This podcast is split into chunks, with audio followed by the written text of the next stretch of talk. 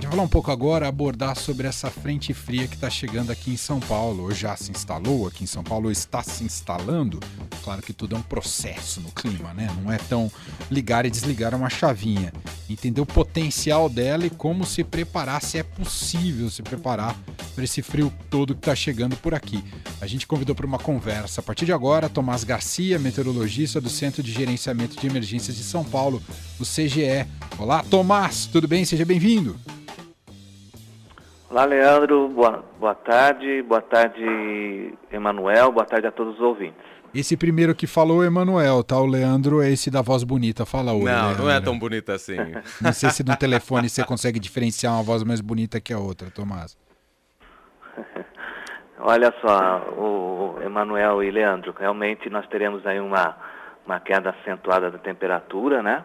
É, essa, como você bem disse, a, a onda de frio está se instalando aí pela, pela grande São Paulo e é o que a gente observa já, os termômetros caindo, né? E é, já em torno dos 15, 16 graus, já tem com tendência de rápido declínio no decorrer da noite, que a gente vai observar realmente é, essa temperatura caindo aí em, em torno de 1 grau por hora, mais ou menos isso, até o, o amanhecer. Então, realmente, nós teremos aí é, temperatura mínima amanhã, né? O CGE da Prefeitura de São Paulo prevê aí uma condição de temperatura mínima em torno dos 6 graus na área mais urbanizada da cidade e na, nos bairros mais afastados do centro expandido, a temperatura deve ser menor que isso. Nossa, Tomás, estou começando a ficar um pouco assustado com isso. Agora me explica uma coisa, Tomás. Eu tinha, tem aquelas visão que a chegada de uma frente fria chega trazendo chuva,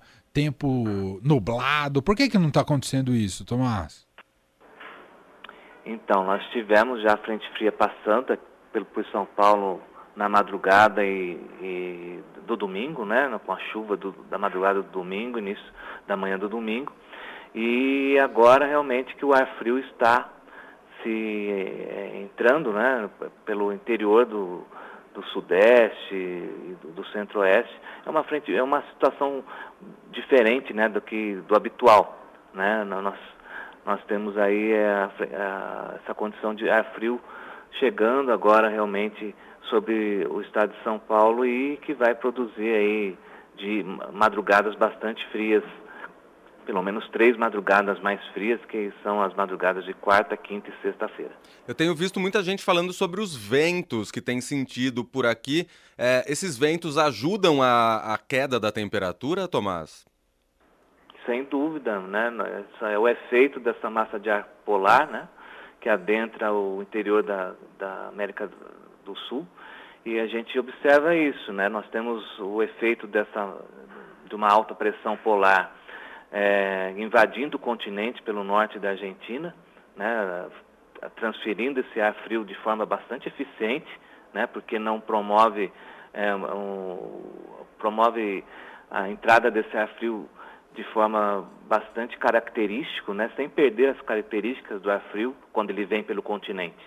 Né, e esse ciclone, essa, esse ciclone que se formou né, lá no, no, no sul né, na, no, a leste do Uruguai, que nesse momento afeta lá o, o Rio Grande do Sul, é, ele traz esse, essa, esse grande gradiente de, de, pressão que gera esses ventos.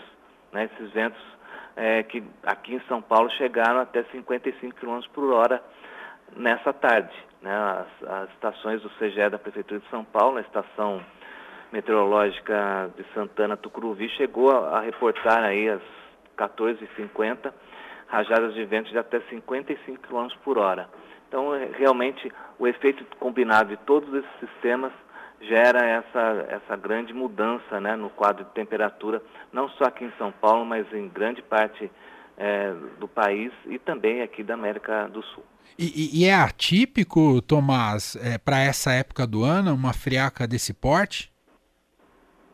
Sim, para maio é é, mais comum, né, nós, ter, nós temos aí uma estatística, né, aqui o CGE, nós temos uma estatística que nos dá um, um, um horizonte que sempre é, junho e julho são os meses mais frios, né, principalmente julho. Porém, é, o que a gente observou aí, é, essa onda de frio realmente vai é, ser mais, é, vai ser, vai trazer aí um frio bastante anormal, né, para o mês de maio, uma temperatura bem mais baixa do que o habitual para o mês de maio. Passadas essas três madrugadas e essas temperaturas gélidas, Tomás, depois retoma um pouco aquele padrão que estávamos acompanhando do outono aqui em São Paulo?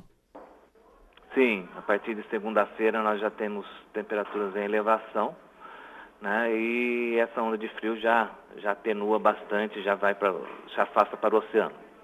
Perfeito. A gente viu também hoje neve em Santa Catarina. Verdade. Há possibilidade de neve, claro que não em São Paulo, mas no estado tem algum lugar que tem condição para neve? Não, só no sul nenhuma, mesmo. Nenhuma, nenhuma. Nenhuma condição para neve, ar bastante seco em São Paulo. Né? Inclusive a umidade do ar caiu bastante nessas últimas duas horas. Né? A região da zona leste da cidade chegou a ter umidade do ar um pouco abaixo dos 30%. E é isso aí é o efeito do ar seco mesmo, ar seco e frio, que vai é, deixando a temperatura bastante baixa nas próximas horas. Muito bem.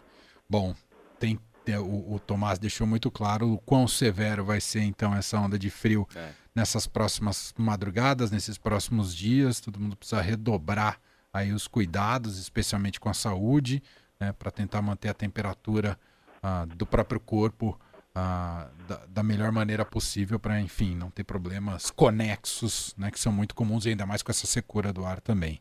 Tomás, obrigado. Uh, a gente vai acompanhando aí, junto com vocês, todo o trabalho do CGE, o impacto disso aqui para a cidade e para a população. Obrigado pelas informações, viu, Tomás?